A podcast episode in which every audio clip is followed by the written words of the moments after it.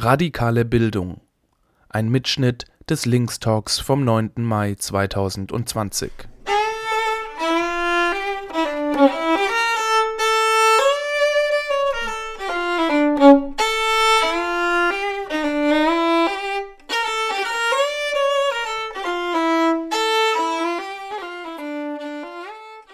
Der durch die Corona-Pandemie bedingte Lockdown wirkt sich auch auf das Bildungs und Erziehungssystem aus und stellt alle Beteiligten vor große Herausforderungen. In der Corona-Krise treten in eben diesen Bereichen Formen sozialer Ungleichheit und Diskriminierung besonders zutage. Kinder, Jugendliche, aber auch erwachsene Personen sind auf öffentliche Institutionen und soziale Netzwerke außerhalb der Familie angewiesen nicht alle Familien können in der gleichen Weise die Verantwortung für Sorge und Bildungsarbeit übernehmen, sei es durch beengte Wohnverhältnisse oder den Mangel an Zeit, welcher auch in Zeiten von Homeoffice bestehen bleibt. Zusätzlich dazu fehlen oftmals die entsprechenden finanziellen Mittel, um sich die erforderliche technische Infrastruktur anzuschaffen, die aber für Heimunterricht notwendig ist. Wie wirken sich also die Maßnahmen, Verbote und Ausgangsbeschränkungen auf diese Menschen aus, die auf solche Institutionen angewiesen sind? Welche Folgen ergeben sich daraus beispielsweise für Menschen, die in betreuten Wohnverhältnissen leben? Welche Bildungsangebote und Disziplinierungsmaßnahmen werden Arbeitslosen in der bevorstehenden Rezession erwarten? Was kann man diesen strukturellen Modellen entgegensetzen? Welche Rolle und welche Funktion übernimmt hierbei also eine kritische Bildung in Zeiten einer Krise, in der sich soziale wie politische Ungleichheiten und Ungerechtigkeiten verschärfen und fortschreiben? Welche Antworten liefert hier eine Pädagogik der Krise, die eben nicht zu alter oder neuer Normalität führen will, sondern die Macht, die Herrschaft und den Zwang von Normalität grundsätzlich in Frage stellt der Linkstalk Radikale Bildungspolitik will in diesem Kontext über das Potenzial von Bildung diskutieren und wie diese partizipativer gestaltet werden kann. Welche Möglichkeiten für Selbstorganisation und Demokratie gibt es in der Bildungslandschaft? Wozu soll Bildung überhaupt gut sein? Welche Forderungen kann Links in das Wahlprogramm für die anstehenden Wahlen in Wien aufstellen und aufnehmen? Diese und weitere Fragen werden im Linkstalk von Rubia Salgado Rosa Bergmann, Ingo Bergmann und Ramin Tagian diskutiert. Rubia Salgado arbeitet bei Das Kollektiv, einer Einrichtung für kritische Bildungs-, Beratungs- und Kulturarbeit von und für Migrantinnen. Rosa Bergmann studierte Volkswirtschaft sowie Sozialwirtschaft und soziale Arbeit in Wien. Sie war als Lehrerin in einer NMS in Wien-Liesing tätig und hat 2019 mit Kolleginnen die Vienna Hobby Lobby ins Leben gerufen, ein Projekt, das kostenlose Freizeitkurse für sozial und benachteiligte Jugendliche anbietet. Ingo Bergmann studierte Wirtschaft in Berlin sowie Kultur und Politikwissenschaften in Bilbao. Seit 2017 unterrichtet er als Quereinsteiger an einer NMS in Wien-Ottakring und ist derzeit Klassenvorstand einer ersten Klasse. Im September 2019 startete er ein Elternprojekt im Grätzl und spricht über den Ansatz zur Elternarbeit Ramin Tagian studierte Geschichte in Wien. Er arbeitet derzeit als Lehrer an einer Mittelschule in Wien-Brigittenau. Er ist Teil der Redaktion des Mosaik-Blogs und ist in der Links-Bezirksgruppe in Penzing aktiv. Das Wahlprojekt Links hat sich übrigens Anfang dieses Jahres gegründet, um bei den Wiener Gemeinderatswahlen 2020 anzutreten. Darüber hinaus arbeitet Links an dem Aufbau einer neuen linken politischen Organisation in Österreich bei den wöchentlichen Linkstalks, die jeden Samstag stattfinden, werden Themen diskutiert, die für die Wien-Wahlen relevant sind, um dabei aktuelle Forderungen für die Linke zu erarbeiten. Diese Diskussionen finden online statt und stehen allen interessierten Menschen offen.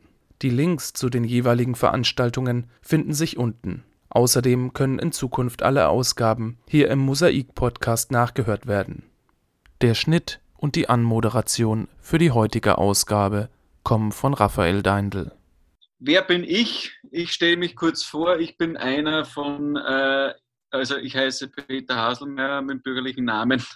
Äh, ich bin AS-Lehrer, ich bin äh, auch äh, Künstler und studiere noch ähm, Lehramt. Ich habe in der letzten Zeit mich in der Interessensgruppe Bildung von Links äh, beteiligt und mitgearbeitet an, an äh, Diskussion, Debatte, Forderungen, äh, Programm ähm, und auch an dieser Veranstaltung, äh, die ich heute mit, gemeinsam mit Heide moderieren werde, Heide Hammer. Und ähm, wir haben äh, uns heute vorgenommen, eben mit vier Gästen, die wir eingeladen haben, gemeinsam zu diskutieren und die wir auch als Inputgeberinnen äh, äh, bekommen konnten.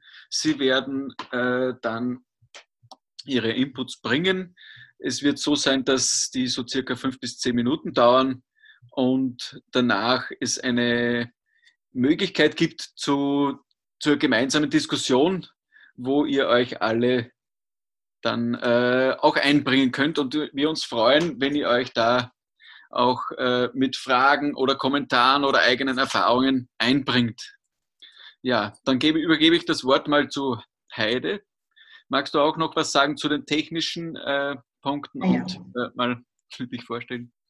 Genau, also ich bin Heide Hammer, ich bin Aktivistin von Links, ich bin auch in der Programmgruppe und habe gerade, ich muss auch ein bisschen Werbung machen, muss ich gestehen.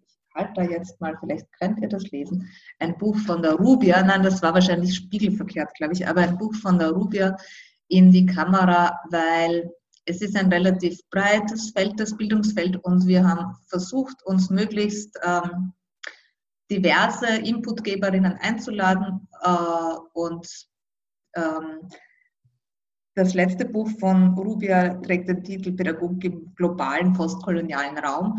Und was, also eine Frage, die uns natürlich auch bewegt, ist Bildung wozu?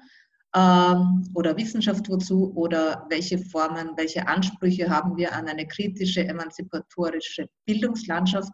Und welche gesellschaftsverändernden Implikationen wünschen wir uns da und an welcher Praxis arbeiten wir da? Und äh, wie der Petz schon richtig gesagt hat, hat, werde ich mich eher um die Technik kümmern und den Chat im Auge behalten und die inhaltliche Moderation übernimmt der Petz. Der hat auch deutlich mehr Ahnung von den Inhalten. Aber ich freue mich, dass wir trotz des wunderbaren Wetters äh, da zusammen sind. Wunderbar. Äh, ja, zur, zur äh, Wortmeldung einfach in den Chat einen Buchstaben eurer Wahl hinein äh, posten, dann weiß man auch gleich, wer wann äh, drankommt. Ihr könnt den Chat auch dafür nutzen, um Links zu teilen, die ihr, äh, die ihr spannende Inhalte drinnen sind. Äh, der, Chat, der Chat ist auch manchmal äh, führt, äh, ist auch manchmal ganz gut, um äh, Meldungen unmittelbar äh, oder unmittelbares, den unmittelbaren Bedürfnissen, sich zu melden oder zu Wort zu melden, äh, dem Ausdruck zu verleihen. Das heißt, äh, hier könnt ihr auch gleich spontan reagieren und gleichzeitig kommunizieren. Ähm, ja, zu, zum Thema selbst. Äh, wir sind tatsächlich aufgrund der aktuellen Situation äh, durch die Covid-Maßnahmen natürlich äh, äh, darauf äh, fokussiert, also, oder na, falsch gesagt, äh, aufgrund der aktuellen Situation äh, verschärft sich äh, schon natürlich in Bildungsbereichen, in verschiedensten die, die, die Ungleichheit und bestimmte Missstände kommen spezieller hervor. Heißt aber trotzdem nicht, dass wir gerade aufgrund dieser Herausforderungen und dieser Krise äh, nicht sehen, dass es äh, ohnehin äh, diese Probleme vorher auch schon gab und äh, sie nur zeigen. Also das heißt nicht, dass sie davor nicht existierten. Äh, wie in anderen Bereichen des gesellschaftlichen Lebens ist es auch in der Bildung so, dass es vor allem jene härter trifft, welche weniger haben oder benachteiligt oder schwächer sind. Nur ein Gedanke zum Denkanstoß. Man könnte auch in der Krise der Bildung vielleicht über Risikogruppen nachdenken und wer diese sind und gesellschaftliche Maßnahmen für alle erdenken, eben für alle, die diese gesamte Gesellschaft trägt, wie auch jetzt mit den Masken zum Beispiel, um Rücksicht auf Risikogruppen zu nehmen. Ähm, nun, bevor wir in die Diskussion aber einsteigen, möchte ich ein paar Dinge vorwegnehmen. Äh, eine kurze Definitionsarbeit, wovon wir eigentlich sprechen, wenn wir von Bildung sprechen, ähm, von welchem Bildungsbegriff wir ausgehen. In unserer Diskussion mit äh, der Interessensgruppe Bildung haben wir darüber äh, öfters diskutiert was eigentlich äh, die Bereiche sind. Aber eines ist äh, uns äh, auf jeden Fall ganz klar, dass wir davon ausgehen, dass es äh, bereits bei Kindergarten beginnt und dieses auch, diesen wir auch als äh, Teil der ersten, also äh, Teil des Bildungssystems begreifen wollen und der bis ins Alter geht, vom, bis zum AMS-Kurs oder sonstigen Wertekursen und so weiter. Also Bildungsbegriff im weiten Sinne. Äh, von formeller Bildung jetzt gesprochen, ja. Äh, informelle Bildung würde man natürlich auch mit einschließen. Natürlich kann man das nicht äh, wegdenken, aber politisch dazu äh, zu, äh, das weiterzudenken ist, äh, ist vielleicht nur in dem Sinne relevant, indem dass man es jetzt einfach im, im Auge behält dass dieses informelle Lernen auch gibt und, diese, äh, und äh, Lernen allgemein natürlich Teil vom, vom Leben ist. Ja. Ähm,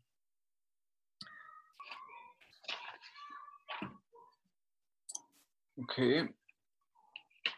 Da ist, da höre ich irgendwelche. Ich höre immer noch nichts. Kinder. Ähm, Sie wurden vom Host stumm geschaltet? Ich bin noch da. Ähm, ich habe noch gerade meine Seite umgeblättert.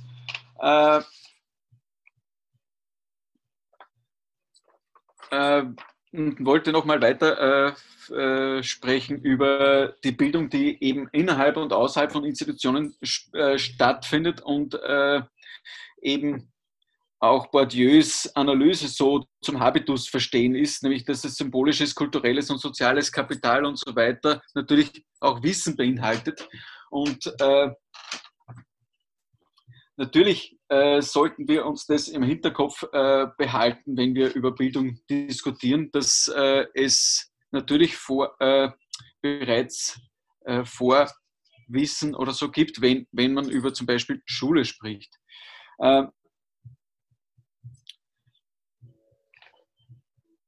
welche Orte wir diskutieren werden, sind heute hauptsächlich jene Orte, an denen formelle Bildung stattfindet, also die öffentlichen Institutionen wie Schule, Universität, Kindergärten und andererseits auch jene ausgelagerten privaten, nicht öffentlichen, außerschulischen Institutionen, in denen gelernt und vermittelt wird. Um eine progressive Politik und neoliberale, äh, und das ist ein schlechter Versprecher, äh, um eine progressive Politik und radikale Bildung zu gestalten, braucht es unserer Ansicht nach nämlich auch die Miteinbeziehung aller Beteiligten in diesen Prozessen. Und das äh, möchte man auch vorausschicken, dass man äh, eben, wovon, von wem wir eigentlich sprechen, nämlich von den Lernenden, von den Lehrenden, von ihren Vertreterinnen, den Gewerkschaften oder genau, genauso den Erziehungsberechtigten. Und äh, Zuletzt sollen die Krisen der Bildung oder der Pädagogik erörtert werden, um politische Forderungen und Ziele zu entwickeln. Jene Krisen sind nämlich nicht unabhängig unserer gesellschaftlichen Krisen, sondern ergeben sich gerade aus jenen Krisen oder sollten sich aus jenen Krisen ergeben. Sei es die Krise der Ungleichheit, der, der Klimakrise oder der Corona-Krise oder sonstiger sozialer, ökonomischer oder kultureller Krisen. Dazu hören wir heute speziell vier Inputs, die aus den unterschiedlichen Krisen äh, und ihr, aus ihrer Tätigkeit im Bereich der Bildung äh, reden werden und diese uns vorstellen werden. Genau. Und dazu möchte ich jetzt gleich den ersten Redner vorstellen. Das ist Ramin Tagian. Ich hoffe, das spreche ich jetzt richtig aus, Ramin. Äh, er, Ramin studierte Geschichte in Wien und er arbeitet derzeit als Lehrer an einer Mittelschule in Brigittenau. Und er ist auch Teil der Redaktion des, äh, des Mosaik-Blogs und äh, ist auch in einer Linksbezirksgruppe, nämlich in Penzing, aktiv. Bitte, Ramin. Genau, danke. Zuerst mal Hallo an alle. Äh, freut mich, ähm, also nicht als Teilnehmer, sondern auch als Inputgeber dabei sein zu können. Ähm, meine Rolle heute ist so ein bisschen aus der konkreten Erfahrungswelt der letzten Wochen zu berichten. Also das heißt, was sind so meine, meine die Erfahrungen von mir und meinen Kolleginnen und Kollegen äh, an der Schule unter Corona letztlich. Ähm, und es wurde eher auch schon im Intro äh, von Peter erwähnt, dass sehr viel von dem, was wir jetzt gesehen haben, halt im Endeffekt darauf aufbaut, wie die Verhältnisse an den Schulen äh, strukturiert waren und sind und sich hier doch sehr vieles ähm, auch verschärft hat, was man im Endeffekt davor auch schon äh, zu sehen bekommen hat. Ähm, genau, und ich würde halt so ein paar Punkte hier erwähnen. Ähm, der eine, mit dem ich vielleicht gleich mal anfangen will, also grundsätzlich natürlich standen wir vor riesigen Herausforderungen, tun wir nach wie vor, äh, auf einer sozialen Ebene mit den Kindern zu arbeiten, aber natürlich auch auf einer pädagogischen und ähm, äh, akademischen Ebene. Also wie wir sozusagen jetzt überhaupt äh, Inhalte vermitteln und weitergeben können ähm, und sind im Endeffekt in einem permanenten Learning by Doing Prozess im Endeffekt drinnen. Eine Schwierigkeit, die sich dadurch natürlich, also die, die sich hier verschärft hat, war, dass im Endeffekt die Schulen oder meine Schule, ich glaube, das ist nämlich auch nochmal wichtig zu betonen, äh, dass es da sehr große Unterschiede gibt vom Schultyp bis auch zu, je nachdem, ähm, wo und äh, wie diverse Schulen ausgestattet sind. Ähm, mit der Herausforderung des Homeschoolings, was ja im Endeffekt also E-Learning, das, das, Lernen mit elektronischen Mitteln äh, voraussetzt, ähm, muss ich sagen, war die Schule halt schwer oder kaum vorbereitet, wenn ich an die Ausstattung zum Beispiel denke. Also wir haben äh, ähm, ich glaube, es sind insgesamt 25 Laptops in unserem Informatiksaal, äh, von dem der Großteil der Keyboards Tasten vermisst. Ja. Unter den Voraussetzungen kannst du halt im Endeffekt nicht wirklich ähm, also einen Informatikunterricht gestalten, so dass Kinder wirklich irgendwie auch aufgebaut werden äh, und diese Skills und Fähigkeiten sich aneignen können. Also das ist nur ein kleines Beispiel hier. Ähm, was sich hier auch noch einmal stark verschärft hat, war natürlich auch im gleichen Atemzug überhaupt die Möglichkeit von Kindern an Homeschooling ähm, teilzunehmen. Also denke ich vor allem noch die, die Verfügbarkeit von Geräten, die Verfügbarkeit von Hardware. Äh, haben Kinder einen Laptop zu Hause, überhaupt ein Tablet zu Hause? Tatsächlich war es so, dass äh, jetzt in, also ich bin der Co-Klassenvorstand äh, in einer dritten Klasse ähm, wir es zwar aufgrund von hohem Einsatz halt geschafft haben, die Beziehung in Kontakt zu den Kindern aufrechtzuerhalten, aber das halt sehr gestaffelt und äh, halt zu unterschiedlichen Graden. Also Kinder, die halt zum Beispiel einen Laptop hatten, die mit Lab Tablets arbeiten konnten, das war natürlich wesentlich einfacher, die eine stabile Internetverbindung hatten, ähm, war wesentlich einfacher, ähm, halt auch zu lernen gemeinsam vor dem Computer oder überhaupt mal die Informationen noch rauszusuchen, als die Kinder, die halt jeden Tag nur mit einem Smartphone, ähm, muss man sagen, Smartphone ist tatsächlich da überall auch schon ähm, da, aber halt mit einem Smartphone auf das angewiesen zu sein und äh, im Endeffekt ein, ein E-Learning nur über so ein Gerät zu machen, ist eigentlich eine absolute Zumutung. Ähm, wir haben jetzt, die letzte Woche haben wir endlich Geräte bekommen. Also es gab dann von der Stadt, also die Bundesregierung hat die Geräte bereitgestellt, lustigerweise nur halt für äh, die Bundesschulen, wo ähm, die Mittelschulen eben auch rausgefallen sind. Ähm, die Stadt Wien hat das dann so ein bisschen aufgegriffen. Es wurden ähm, einige Geräte äh, pro Schule äh, zur Verfügung gestellt. Wir haben dann Gott sei Dank auch noch Schenkungen bekommen. Also da ist dann die Schule auch dann wieder auf private Initiativen halt noch angewiesen, äh, um das irgendwie kompensieren zu können. Also dadurch haben wir das in der letzten Woche, hat sich doch einiges getan und die Härtefälle Fälle unter den Kindern haben Geräte bekommen.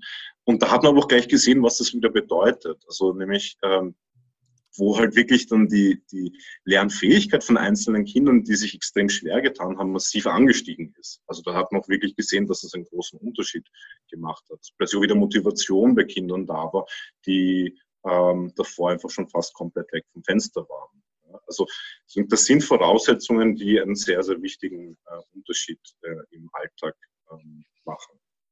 Ähm, genauso, was sich hier verschärft hat, also abgesehen von den Ressourcen, die Kinder zur Verfügung haben, natürlich auch zum Beispiel die Wohnsituation. Äh, eine Familie, die auf engstem ähm, Wohnraum zusammengepfercht ist, ähm, wo die Kinder keinen Rückzugsraum haben, also mal für ihre eigenen privaten Bedürfnisse keinen Rückzugsraum haben. Da kommen wir dann noch zu psychischen Folgen natürlich auch, die die aktuelle Situation mit sich bringt.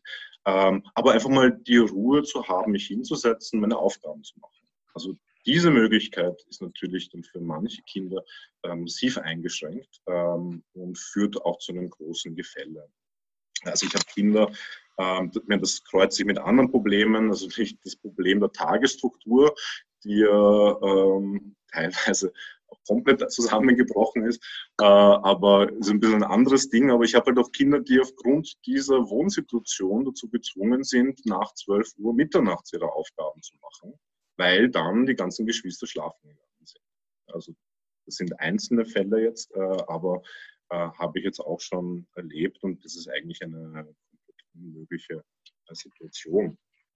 Ähm, natürlich auch wieder die sozialen ähm, Unterschiede, also das bildungsnahe Eltern oder nicht bildungsnahe Eltern. Das ist im Endeffekt eine Frage, schafft man es sozusagen, die, die Kinder zu unterstützen dabei, sich zum Beispiel eine Tagesstruktur anzueignen, eine Tagesstruktur zu organisieren, also einen Lerntag äh, auch ähm, zu unterstützen sozusagen.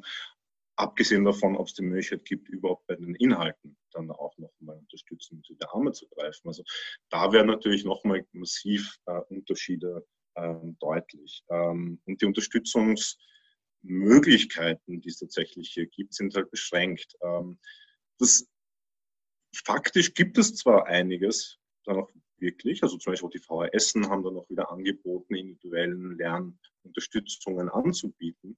den Zugang zu diesen Informationen ist natürlich noch wieder gestaffelt.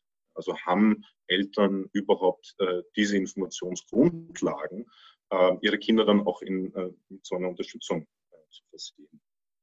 Ähm, ja, und abgesehen dann auch noch einmal so Härtefälle, wie ihr vielleicht alle mitbekommen habt, als das Integrationsministerium, und da sind wir aber alle, glaube ich, sehr spät erst draufgekommen, äh, das Integrationsministerium Informationen in unterschiedliche Sprachen übersetzt hat. Äh, viele Kolleginnen diese Informationen auch weitergeleitet haben, ich unter anderem auch. Äh, und wir jetzt dann draufgekommen sind, dass hier wesentliche Informationen einfach fehlen. Nämlich, aus welchen Gründen darfst du rausgehen? Du darfst nicht spazieren gehen. Ähm, das war ja eine Fehlinformation des Integrationsministeriums, was eine absolute Katastrophe tatsächlich ist.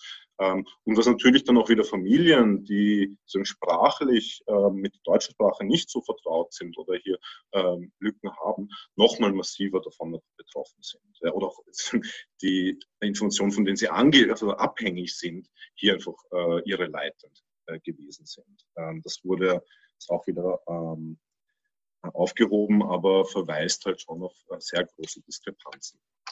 Ähm, genau, vielleicht noch aber, um nicht alles irgendwie ganz negativ zu sehen, äh, ganz konkret ähm, habe ich auch ähm, man möchte auch immer sagen, eine Krise ist ja auch eine Chance in gewisser Weise. Ähm, das kann man auch sagen, gerade wenn es um die Fähigkeit der Selbstorganisierung geht. Also das ist vielleicht noch spannend, wenn man noch mal noch zu äh, einem radikal alternativen Bildungsverständnis vielleicht kommt, also die Fähigkeit, sich selbst zu organisieren, selbst zu lernen, ähm, ist tatsächlich bei manchen, würde ich sagen, gestiegen. Ähm, also aus gezwungenen, also erzwungenen Gründen natürlich, ähm, ist aber natürlich auch wieder unter bestimmten Voraussetzungen erst möglich. Ähm, aber in gewisser Weise wäre das, finde ich, etwas, was man vielleicht sogar positiv mitnehmen kann aus dieser Zeit. Auch die Vertrautmachung mit elektronischen Lernen, mit E-Learning, äh, ist, hat sicherlich einfach große Schritte gemacht und wird auch die äh, Arbeit danach nochmal äh, erleichtern. Ähm, aber das alles halt immer unter, also wo man mitbedenken muss, ähm, dass das nie unter gleichen Voraussetzungen passiert. Ähm, die Verschärfung der Unterschiede, sozialen Unterschiede, der, der Möglichkeiten, die Kinder haben, diese Verschärfung wird immer eigentlich aufrecht erhalten bleiben unter diesen Bedingungen. Ähm, genau. Ich glaube, ich rede jetzt eh schon recht lange. Ich kann gerne nachher auch noch mal so ein paar Punkte erwähnen. Ich meine, spannend wird zum Beispiel auch sein, wenn die Schulen jetzt wieder öffnen. Ähm, da wird das gerade ganz viel überlegt und diskutiert. Ähm, wir müssen uns ja sehr viel Informationen oft auch ein bisschen zusammenreimen aus den Pressekonferenzen, die der Fassmann dann äh, gibt. Lehrerinnen sind nämlich nicht im Vorhinein informiert, was da äh, rauskommen wird. Ähm, aber ich meine, eine Sache, auf die ich mich tatsächlich schon freuen werde, und das ist wahrscheinlich, das würde ich auch sagen, eine Sache, die sie halt, ähm, also eine Altlast des Bildungssystems, äh, ich freue mich auf kleine Lerngruppen. Ich freue mich, dass eine Klasse äh, zumindest bei uns, also wir sind eine I-Klasse, dass wir sind zwei Lehrerinnen äh, in der Klasse immer zusammen, dass wir halt jetzt nicht 18 ähm, Schülerinnen, und das ist schon privilegiert im Vergleich zu so einem Klassen normal größer, ähm, werden wir jetzt nur neun Kinder ähm, in einer Klasse unterrichten. Und darauf freue ich mich wirklich. Also das sind so Sachen, die wir, ich, als Argumente unbedingt noch weiter mitnehmen müssen, weil das halt ein viel qualitativeres ähm, und auch differenzierteres Lernen und Lehren ermöglicht. Genau, aber ich rede schon recht lange und gebe mal das Wort weiter. Ja, vielen Dank, Ramin, äh, für deinen Input. Äh, ich nehme auf jeden Fall äh, auch gleich mit, das mit den kleineren Lerngruppen. Das ist auch eine, lang, eine, eine alte Forderung, die von Lehrerinnen und Gewerkschaften auch immer wieder und sehr, schon sehr lange gefordert wird. Ja. Ähm, um den äh, Talk auch jetzt äh, weiter voranzutreiben, möchte ich noch den nächsten Redner, den nächsten Gast vorstellen, nämlich den Ingo Bergmann. Er studiert, studierte Wirtschaft in Berlin sowie Kultur- und Politikwissenschaften in Bilbao und ist seit 2015, äh, 2017 als Quereinsteiger an einer NMS in Wien-Otterkring und äh, auch derzeit Klassenvorstand einer ersten Klasse. Und im September 2019 startete er ein Elternprojekt im Kretzel. Und äh, Ingo, ich möchte dich jetzt bitten, dass du das Wort ergreifst und etwas äh, von dem Elternprojekt uns erzählst und es vorstellst. Ja, hallo, guten Abend alle zusammen. Äh, genau, ich darf mir mal vorstellen, mein Name ist Ingo Bergmann und wie der Peter schon gesagt hat, ich bin seit September 2017 Lehrer ähm, in Wien-Otterkring und seit letztem Jahr auch Klassenvorstand tatsächlich in einer ersten Klasse. Ähm, ich freue mich wirklich sehr, heute dabei zu sein und äh, danke mich auch nochmal bei der Heide und beim Peter fürs Vertrauen, äh, hier auch irgendwie einen Input äh, zu geben, äh, geben zu können. Und ich hoffe, dass es auch irgendwie weiterhilft in dem, in dem Programm und, und äh, bei dem Thema Bildung für, für die Wahl in Wien. Ähm, Bildung ist ein unglaublich großer Brocken, ja, also wirklich unglaublich komplex und ich glaube, da, dass es da auch ein paar Eckpfeiler gibt und ein paar ähm, Punkte, wo wir uns wahrscheinlich auch alle einig sind hier im, im Raum, ja, mit, mit der gewaltigen, gewaltigen Expertise und Erfahrung, die wir wahrscheinlich auch hier im Raum haben. Ähm, eben äh, gemeinsames, längeres gemeinsames Lernen in Form einer Gesamtschule oder eben weg von der Benotung hin zu, zum Begleiten der, der Kinder in der Schule oder eben wenn es um die Gestaltung der, der, der Ausbildung äh, geht, um eine Lehrkraft zu werden oder, um die kleineren Gruppen. Ja, da, da, da sind unsere Forderungen, glaube ich, auch äh, irgendwie eindeutig, sowohl auf der Meta- als auch auf der Mikroebene. Ähm, ich würde gerne etwas ganz Konkretes herausnehmen und äh, mich hierbei auch noch auf die äh, Vor-Corona-Zeit beziehen und euch da ein bisschen was zu erzählen. Der Peter hat es schon angedeutet, es geht um, um äh, die Elternarbeit und genau, das könnte, das kann genauso aber auch ein Thema sein eben für Bundesebene, aber jetzt speziell für eben vielleicht für die Gemeinde interessant. It takes a village to raise a child. Mit diesem bekannten Spruch ja, möchte ich dieses Thema ein bisschen einleiten. Also es geht um Community-Arbeit, es geht um Elternarbeit, ähm, die hier in den Fokus rückt. Und ähm, Elternarbeit ist auch etwas, was derzeit tatsächlich im Aufbruch ist. Und äh, ich glaube, wir sollten uns hier auch ein bisschen drauf, äh, sollten darauf genauer hinschauen, was man damit tatsächlich machen könnte. Ähm, und ich möchte euch hier ein bisschen was aus der Praxis erzählen, äh, die ich jetzt, äh, oder ja, aus der Erfahrung, die ich jetzt gemacht habe. Und äh, ich habe nämlich mit Beginn meiner Tätigkeit als Klassenvorstand letztes Jahr im September zusammen mit zwei Kolleginnen ähm, haben wir uns das zur Aufgabe gemacht, enger mit den Eltern zusammenzuarbeiten und diese auch mehr in die Selbstverantwortung zu nehmen, ähm, dass sie auch eben wirklich auch, auch noch mehr Teil des Lernens werden äh, der Kinder. Und ähm, da haben wir Folgendes gemacht, da haben wir uns überlegt, äh, da haben wir uns ein paar Ziele überlegt äh, zu dieser Elternarbeit. Ein Ziel war, dass die Eltern sich zum einen überhaupt erstmal einmal kennenlernen. Ja, also ich, ich rede jetzt über eine, nur eine Klasse, ja, wo die, wo die Eltern sich am Anfang des Jahres vielleicht kurz sehen beim, beim, ersten, beim ersten Schultag oder beim, beim ersten Elternabend. Und ähm, uns ging es darum, dass die Eltern sich tatsächlich auch besser kennenlernen und dann nicht frontal berieselt werden von vorne, sondern dass die Eltern sich besser kennenlernen, sich vernetzen, vielleicht sogar auch in solidarisieren, verschiedenen Situationen, wenn notwendig. Ähm, dass wir mal einfach ein bisschen herausbekommen wollten, was sind denn wirklich die Lebensrealitäten jeder einzelnen, jeder einzelnen, äh, einzelnen Familie und der Eltern und welche Herausforderungen haben sie eigentlich.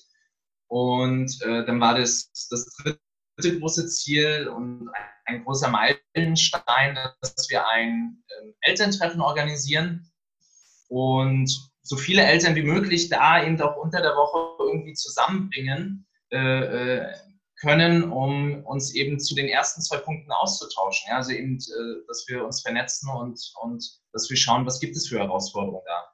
Ähm, ja, durch viel extra Arbeit außerhalb der eigentlichen Lehrtätigkeit, durch viele Ausflüge außerhalb der Schulzeit und durch viele bilaterale Elterngespräche ähm, in der Schule haben wir uns dann tatsächlich Anfang des Jahres äh, mit, mit Elternteilen der uns besser kennengelernt und äh, wir sind dabei auf drei interessante Learnings gestoßen.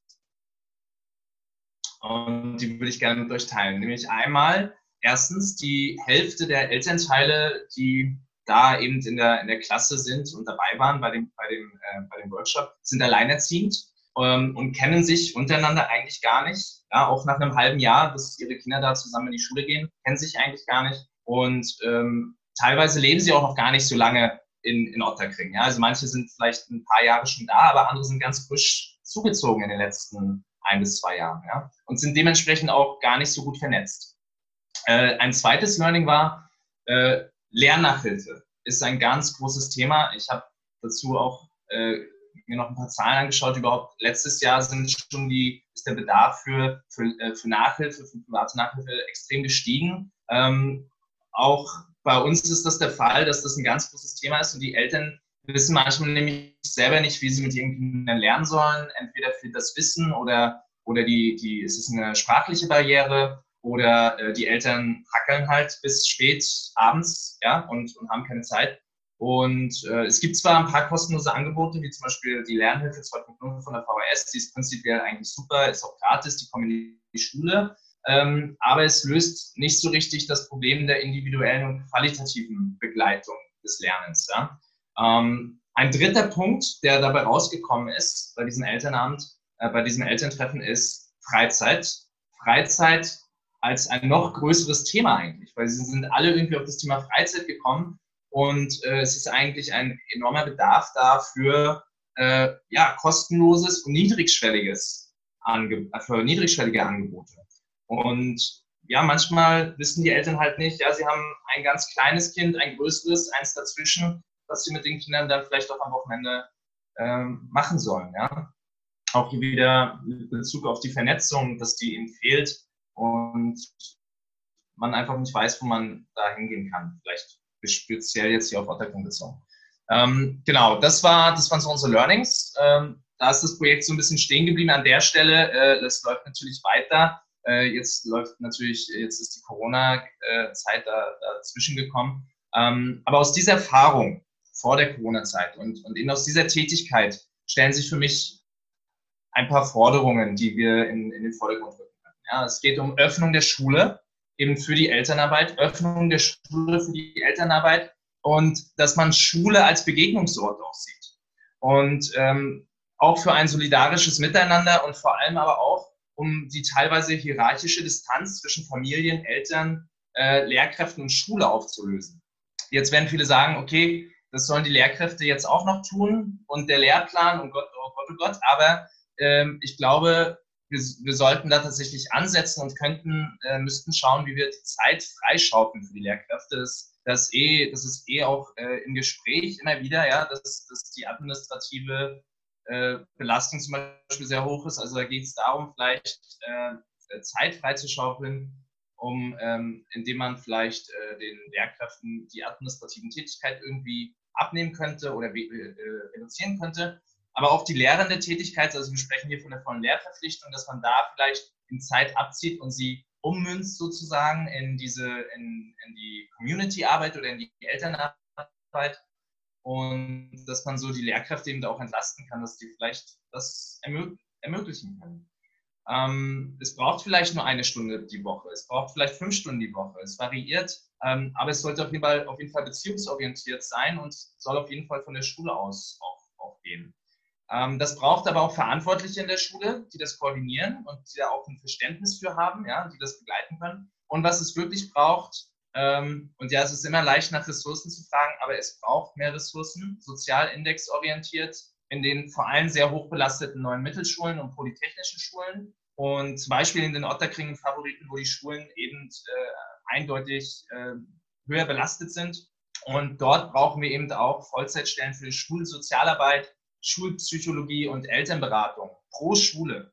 Ähm, weil man gerade dort auch in, den, in letzter Zeit gemerkt hat, dass das abnimmt. Und es ist so schwer, die Schulsozialarbeit, die Schulpsychologie und die Beratung irgendwie da auch unter der Woche äh, irgendwie mal zu, zu erwischen. Und das ist immer sehr rar, die Zeit, die die Leute irgendwie auch haben und an der Schule sind. Also da brauchen wir mehr Ressourcen an den jeweiligen Schulen, die so belastet sind. Und die können das Ganze vielleicht auch unterstützen, eben die Elternarbeit auch. Und wie gesagt, äh, dabei auch helfen, die Schule, die Schule zu öffnen und als Begegnungsraum zu, zu gestalten. Genau, das, das war es von mir. Dankeschön. Ja, vielen Dank, Ingo, für deinen Input über die Elternarbeit und den Einblick in die Schule auch nochmal. Ein, äh, ein weiterer Beitrag, der dazu ganz gut passt, ist von Rosa, die, äh, eben, die ebenfalls in einer NMS tätig ist und äh, ein, ein anderes Projekt, aber äh, auch noch ins Leben gerufen hat, nämlich die Wiener Hobby Lobby. Und zwar gemeinsam mit ihren Kollegen hat sie das 2019 gemacht. Ähm, sie studierte Volkswirtschaft sowie Sozialwirtschaft und Sozialarbeit in Wien und war eben als Lehrerin in einer NMS in Leasing tätig. Und äh, jetzt eben in dem Vienna Hobby Lobby Projekt, das ein kostenloses Freizeitprogramm für Jugendliche aus sozial benachteiligten Schichten ermöglicht. Rosa, bitte, dein, das Wort geht an dich. Ja, hallo, auch von mir. Ich darf nach den beiden jetzt quasi diesen schulischen äh, Bericht so ein bisschen abrunden. Ähm, ich war eben auch zwei Jahre als NMS-Lehrerin tätig und das soll eigentlich mehr ein Input sein, ein, ein kurzer persönlicher Input, ähm, warum ich mich dann dazu entschieden habe, aus der Schule hinauszugehen und nicht mehr zu unterrichten. Und das hatte für mich zwei Gründe, unter anderem, ähm, was der Peter vorher schon angesprochen hat, die Bildung außerhalb der Institutionen, ähm, die im Schulsystem eigentlich einen wahnsinnig schlechten Ruf hat. Also wir setzen in Österreich im Schulsystem relativ oft Bildung mit Wissen gleich. Ähm, wir haben einen unglaublichen Fokus, vor allem in der NMS, auf die Hauptfächer, auf Mathematik, auf Deutsch, auf Englisch. Der Fokus, ähm, also die Nebenfächer sind eigentlich nur so mehr eine begleitende Rolle. Werken, Musik, bildnerische Erziehung werden schnell einmal zu einer organisatorischen Klassenvorstandsstunde umgeworfen. Äh, und es passiert immer wieder, dass man sagt, ja, für Kreatives haben wir jetzt keine Zeit, wir müssen dem Lehrplan hinterherlaufen, in Wirklichkeit in der NMS. Drum öffnen wir jetzt die Schulen und streichen gleich mal Musik und Sport überhaupt vom Stundenplan und man soll überhaupt nur Hauptfächer unterrichten und bitte Nebenfächer einmal am Tag, wenn überhaupt. Und ähm, das ist ein, ein Fokus in, hier in Österreich speziell, der mir total entgegengeht. Wir wissen alle, dass zum Beispiel Schauspielunterricht und Tanz entwicklungspsychologisch für den Charakter oder das Selbstvertrauen viel, viel wertvoller wären, als wenn man ein Referat nach dem anderen vorbereiten muss über ein Thema, das man sich eigentlich gar nicht so interessiert. Und trotzdem haben wir hier in Österreich diese Fächer nicht im Stundenplan. Zusätzlich kommt dazu, dass wir ähm, in 50 Minuten Einheiten unterrichten, sodass die Schülerinnen, wenn sie gerade mal ähm, im Thema angekommen sind, eigentlich die Bücher schon wieder schließen müssen. Das heißt, man, man startet in ein Thema hinein, vertieft sich ein bisschen und eigentlich klappt man dann das Buch wieder zu, um ins nächste Fach überzugehen. Ähm, somit springt man im Kopf ständig hinterher, obwohl wir eigentlich wissen oder obwohl man weiß, dass und andere Länder das ja auch so machen, dass der Fokus, der auf Interessensgebieten liegen sollte und vor allem auf dem fächerübergreifenden Projektunterricht, das wäre eigentlich viel sinnvoller. So fehlt den Schülerinnen in der neuen Mittelschule ganz oft der Bezug zur Projektarbeit, der Aufbau von sozialen Kompetenzen, ein Gespür für Teamarbeit und so viele Kompetenzen eigentlich, die man später im Arbeitsleben brauchen könnte, die ich eigentlich in der Schule nicht lerne und in die ich, auf die ich in der Schule auch nicht vorbereitet werde. Jetzt gibt es viele Kinder und Jugendliche, die haben das Glück, dass sie in ihrer Freizeit, an den Nachmittagen, den Wochenenden und in den Ferien das nachholen können. Sie haben Eltern, die sie dabei unterstützen. Sie können hier soziale Kompetenzen, zum Beispiel im Fußballverein, im Tanzkurs oder auch in der Schauspielschule lernen und sich in der Zeit weiterbilden und vor allem halt auch weiterentwickeln irgendwo. Ein Tanzkurs in Wien kostet allerdings 200 Euro im Semester. Die Mitgliedschaft in einem Fußballverein kostet 250 Euro im Jahr. Von Hobbys wie Reiten oder anderen ähm, intensiven, ausrüstungsintensiven, kostenintensiven Hobbys möchte ich gar nicht erst anfangen. Jetzt ist in der NMS aber so, dass es ganz viele Kinder und Jugendlichen gibt, die aufgrund ihrer finanziellen Situation und vor allem die, ihrer Familien überhaupt keinen Zugang zu solchen Freizeitprogrammen und Kursen haben, weil das einfach finanziell nicht möglich ist. Teilweise sind es auch große Familien. Ich kann nicht, also es fällt ja anderen Familien auch schon schwer, drei, drei, vier Kinder solche Kurse zu finanzieren. Da ist es einfach tatsächlich gar nicht drinnen. Freizeitgestaltung und vor allem auch so Weiterbildung eben außerhalb dieser Institutionen sind in Österreich, finde ich, zu einem Privileg geworden und ähm, bleiben eigentlich den Kindern äh, übrig oder bleiben nur für die Kinder ermöglicht, deren Eltern das eben finanzieren können und wollen. Und meiner Meinung nach entsteht hier genauso viel Ungleichheit wie innerhalb der Schule, weil 50 Prozent aller Tage eines Schuljahres sind einfach frei. Zusätzlich kommen die Nachmittage. Das ist unglaublich viel Zeit. Und hier geht die Schere der Bildungsungerechtigkeit extrem auseinander noch einmal. Wie der Ingo vorher schon angesprochen hat, die Eltern in der Pflichtschule wünschen sich eigentlich, ähm, dass am Nachmittag Unterstützungsleistung da ist, dass es kostenlose Lern- und Freizeitmöglichkeit gibt. Und solange hier irgendwie in Österreich nicht jedes Kind die gleichen Möglichkeiten und die gleichen Chancen oder vor allem gerechte Chancen erfährt, braucht man nicht irgendwie über Bildungsreformen diskutieren, die alle paar Jahre neu entwickelt werden und, und wo sich je eigentlich alle einig sind, dass es in der Forschung ganz andere Beispiele gäbe, wie es wirklich geht. Also die Frage ist, ob man hier nicht irgendwie es schafft, vielleicht auch parteiübergreifend Ideen zu, zu fixieren, die länger anhalten können und die mehr Zeit haben. Und ich würde mich freuen, wenn wir nachher auch in der Diskussion irgendwie da die Köpfe zusammenstecken und äh, gute Ideen auf den Tisch bringen für, für weitere Forderungen. Dankeschön. Ja, vielen Dank, Rosa, für deinen Beitrag. Sehr spannend, was du da erzählst. Ich bin gespannt, vielleicht hören, wenn es nachher in der Diskussion ist. Es ist ein ganz wichtiger Punkt, dass eben auch natürlich eine Gesamt- oder eine, eine, eine Ganztagesschule natürlich äh, auch hier dafür notwendig wäre oder gut Abhilfe schaffen würde, um diese Ungleichheiten, die auch dadurch entstehen, dass es eben ein Freizeitangebot gibt, das äh, die Frage des Geldtaschel ist es. Und ähm, ja, ich möchte jetzt auf die nächste äh, Inputgeberin äh, zu, zu, nämlich Rubia Salgado, die vom Das Kollektiv ist. Rubia ist äh, Erwachsenenbildnerin, Kulturarbeiterin und Autorin in selbstorganisierten Zusammenhängen und war auch Mitbegründerin von Mais. Und ich übergebe dir das Wort, Rubia. Bitte.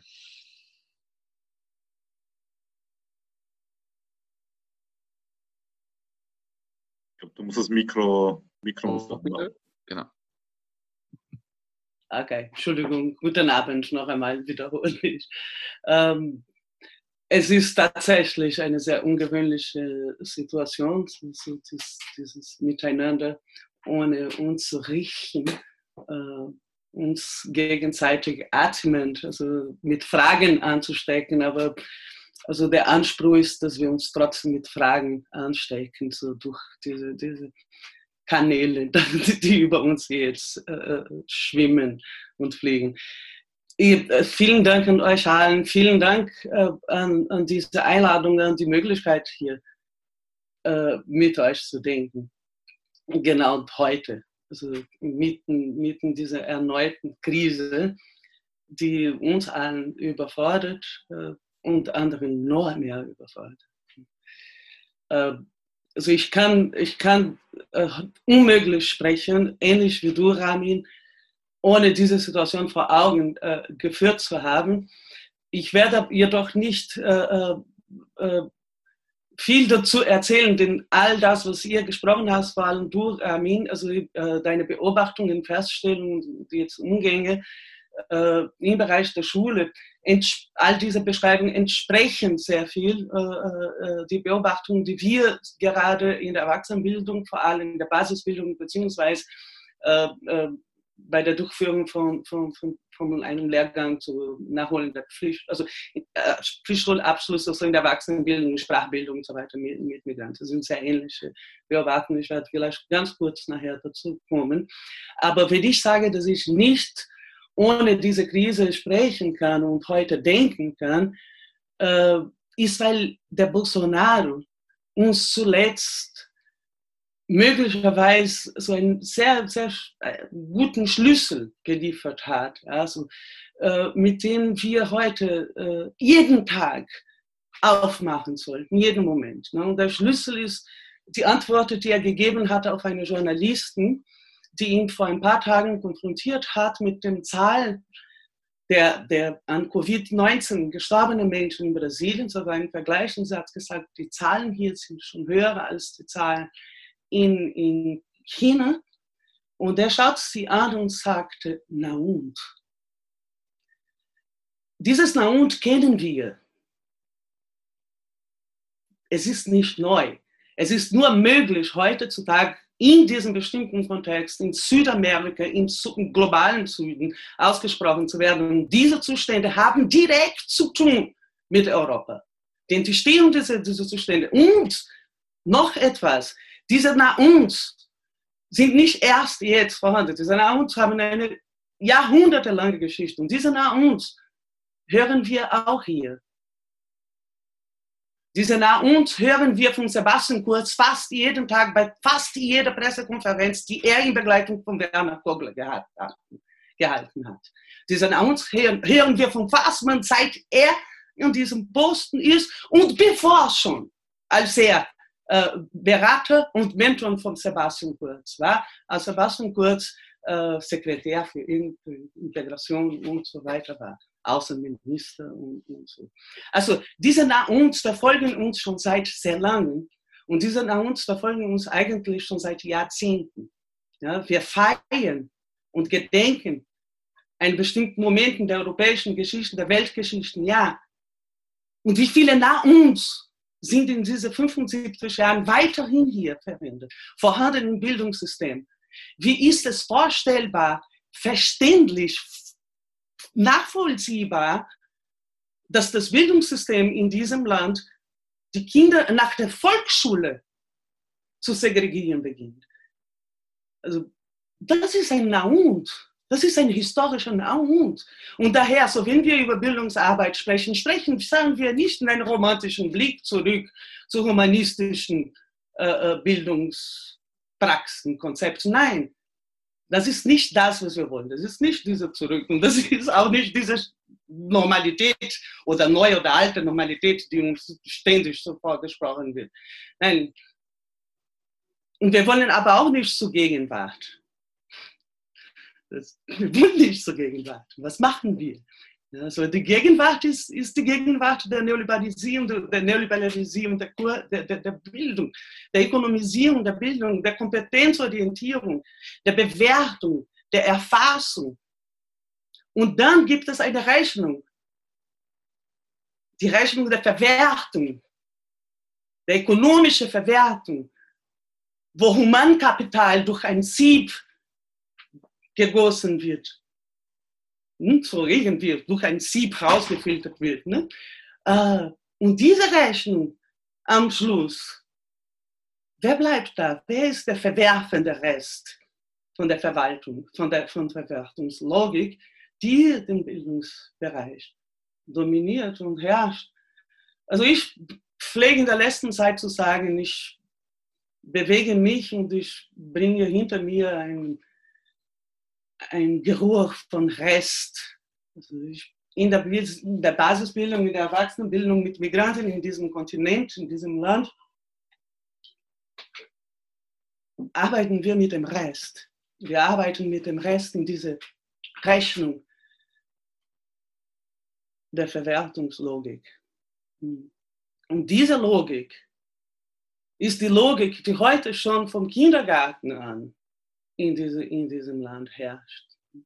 Also all das, was wir jetzt in dieser Krise beobachten, wie ihr alle gesagt habt, das ist ein Vergrößerungsglas, das ist die Metapher, die wir jetzt haben, auf die Lage. Das ist alles, die schon hier vorhanden war.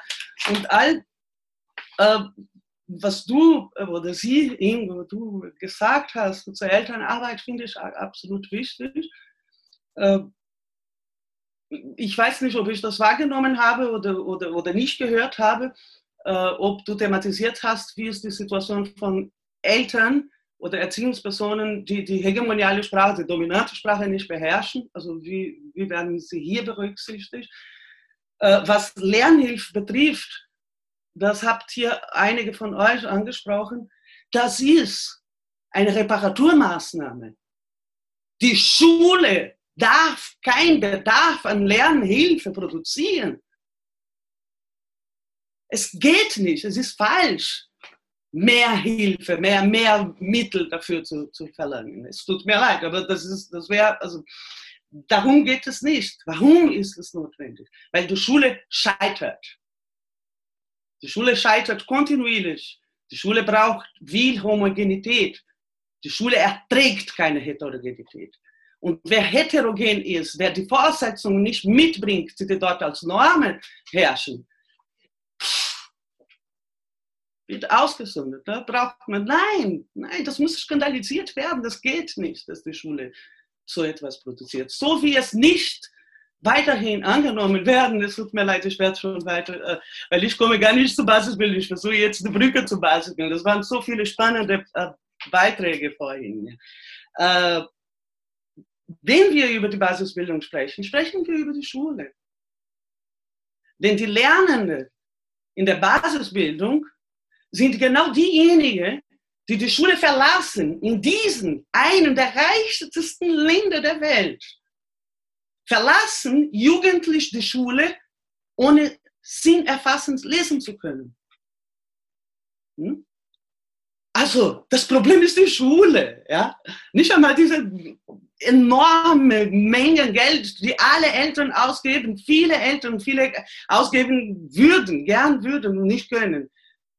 Diese Menge Geld, trotzdem diese Menge Geld. 17 Prozent der österreichischen Bevölkerung, laut diesem BIAC und, und so weiter Studien, äh, haben einen Bedarf an Basisbildung. Darunter sind viele Migrantinnen. Asylwerberinnen und mit denen arbeiten wir. Und ich würde jetzt abschließend, ich werde versuchen vorzulesen, damit ich schneller fertig bin, äh, euch ausgehend von der Situation in der Basisbildung in Österreich einen Prozess durchzuführen, äh, eine Auseinandersetzung oder diese Auseinandersetzung ne, in der IG-Bildung Denn wenn wir über die Basisbildung diskutieren, diskutieren wir über die Schule, über das Scheitern der Schule.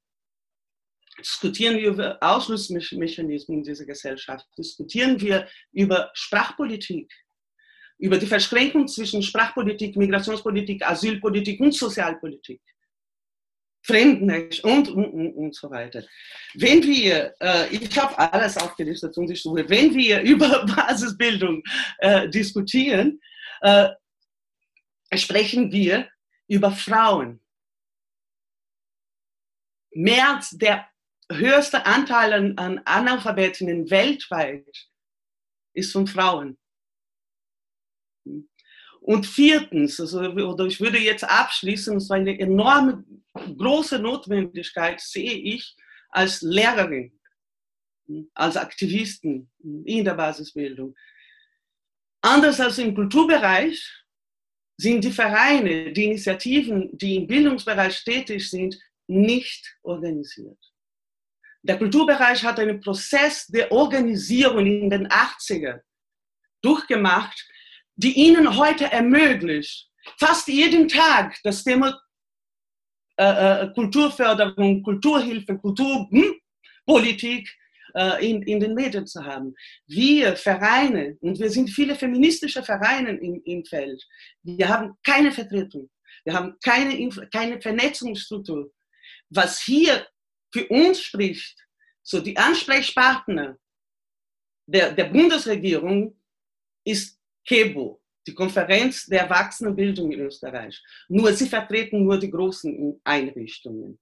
Formell und natürlich ideologisch und informell. Und wir sind außerhalb. Ich lasse jetzt mal diesen Vorschlag zur Diskussion, wo wir sehen, dass vieles hier zusammenfließen. Okay. Ja, vielen Dank, Rubia, für deinen Input auch.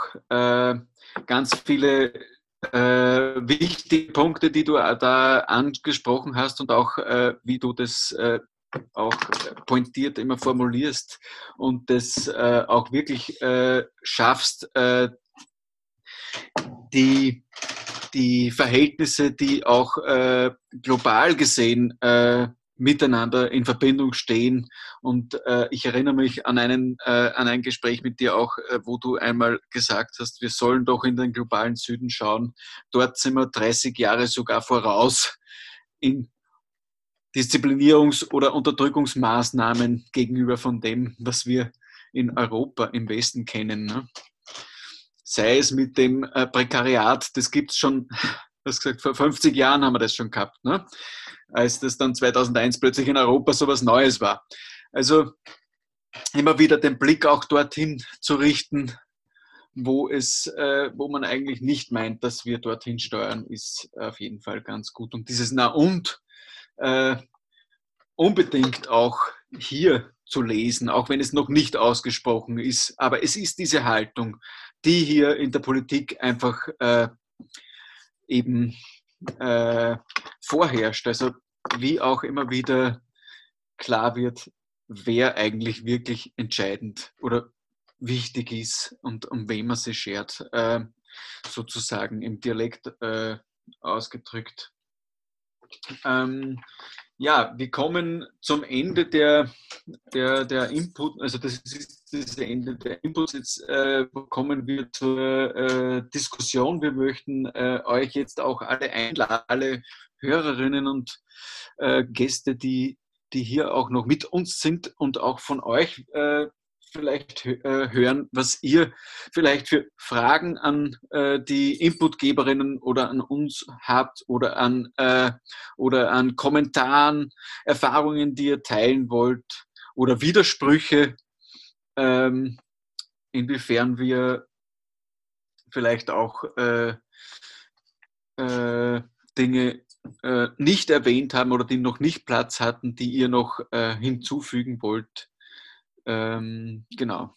Ich äh, ersuche euch, dass ihr einfach in den Chat ein, einen beliebigen Buchstaben eben eintippt, einen einzelnen, und somit ist eh euer Name dann sichtbar und ich erteile euch dann das Wort.